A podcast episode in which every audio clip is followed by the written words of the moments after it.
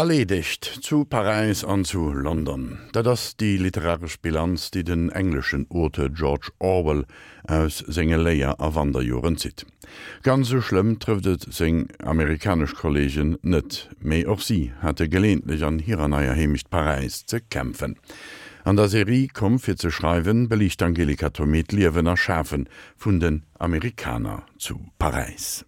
Schriftsteller haben zwei Länder, eines, wohin sie gehören und eines, in dem sie wirklich leben, um darin frei zu sein, schrieb Gertrude Stein in ihrem Buch Paris, Frankreich.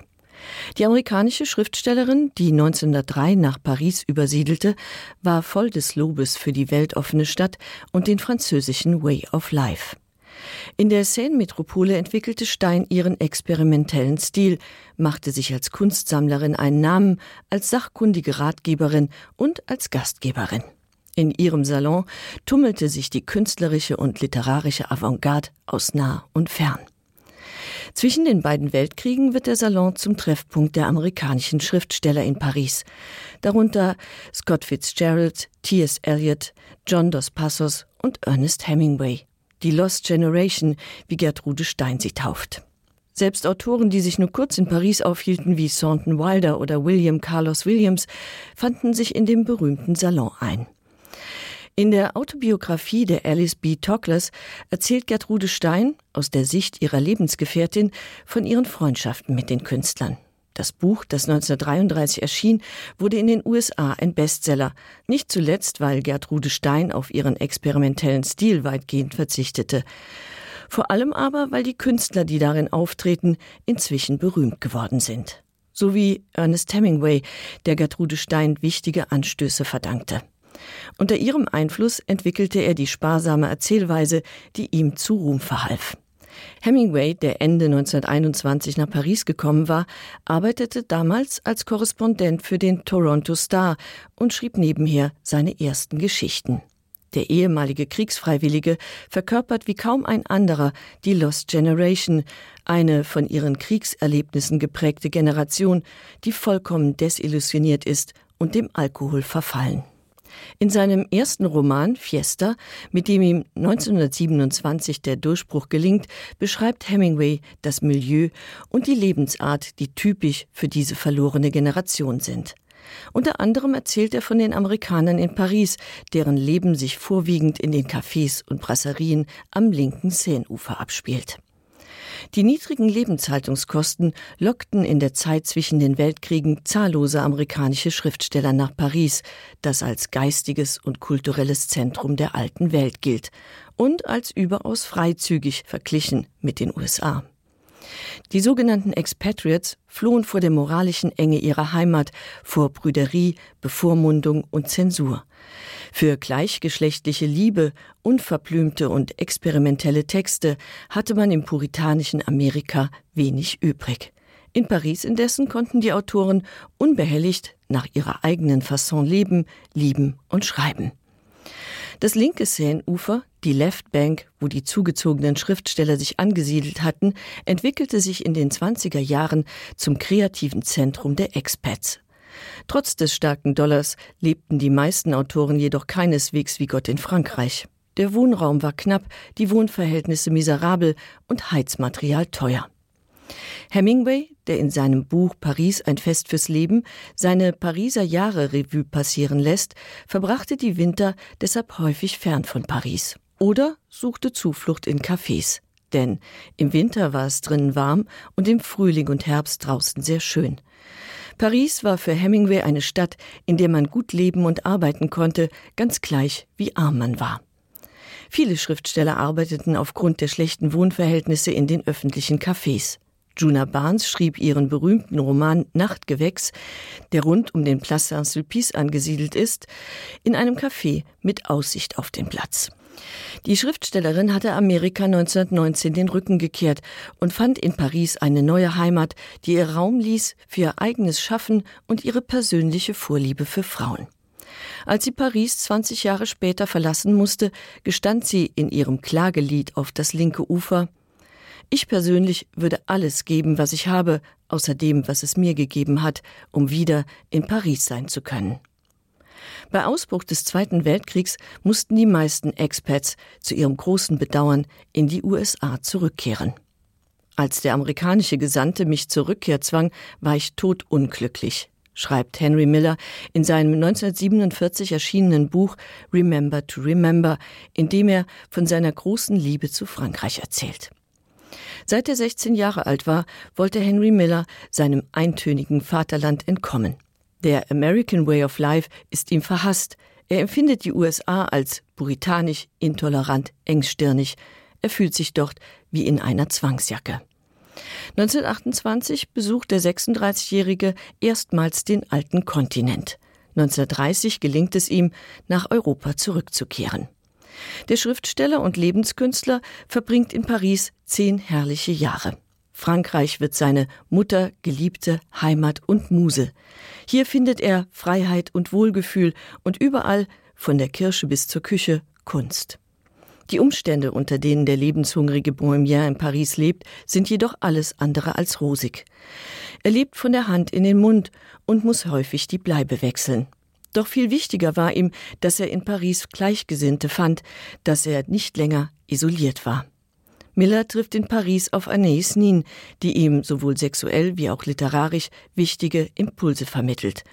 Und auf den Wiener Schriftsteller Alfred Perlet, mit dem sich Miller zwei Jahre lang eine Wohnung in Clichy teilt, so manches Mädchen und immer wieder die letzten Francs.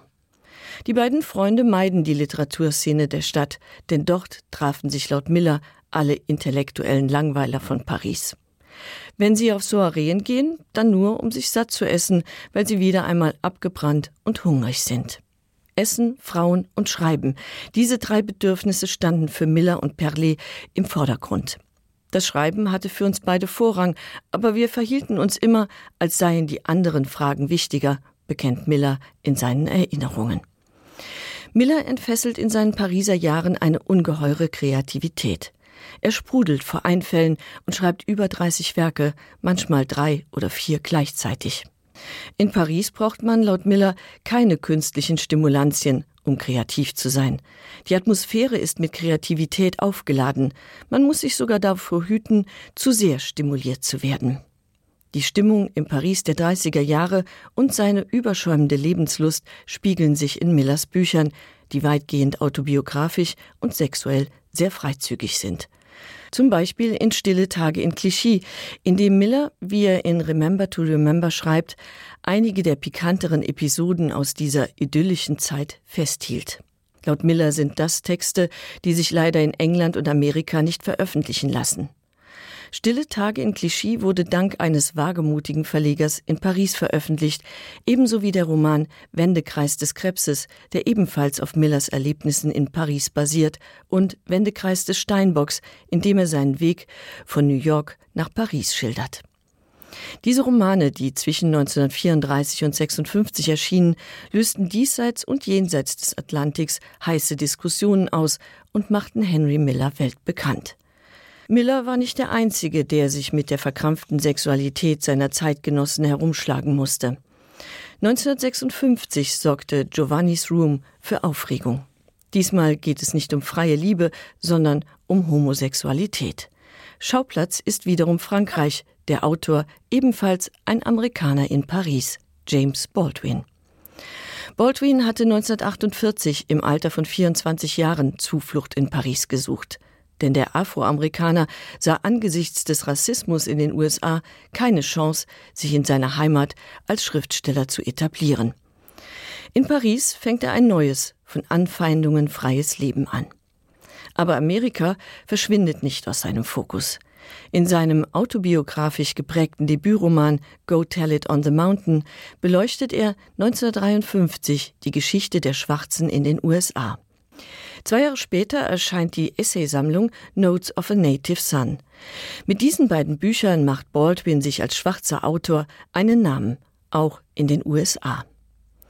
In Giovanni's Room findet Paris erstmals Eingang in sein Werk. Und die beiden Protagonisten, der Amerikaner David und der Italiener Giovanni, sind diesmal weiß.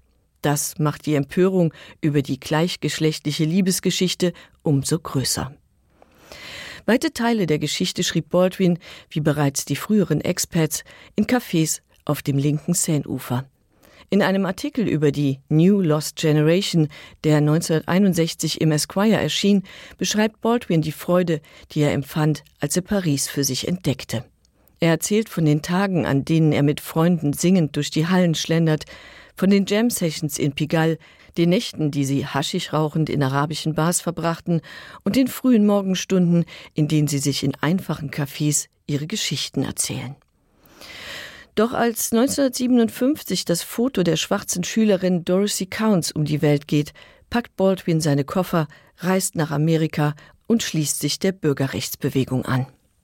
In den USA avanciert Baldwin zum prominenten Sprachrohr der Afroamerikaner, er hält Vorträge, gibt Interviews, publiziert Essays, tritt im Fernsehen und auf Kundgebungen an der Seite von Martin Luther King, Malcolm X und Medgar Evers auf. Zwischendurch kehrt Baldwin regelmäßig nach Paris zurück. 1970 lässt er sich in Südfrankreich nieder. Seine drei Kampfgefährten wurden inzwischen ermordet. Auf ihren Spuren reist Baldwin Ende der 70er Jahre noch einmal durch die USA. Sein Manuskript Remember this House, das unvollendet bleibt, diente Raul Peck als Grundlage für seinen vielbeachteten Dokumentarfilm I am not your Negro.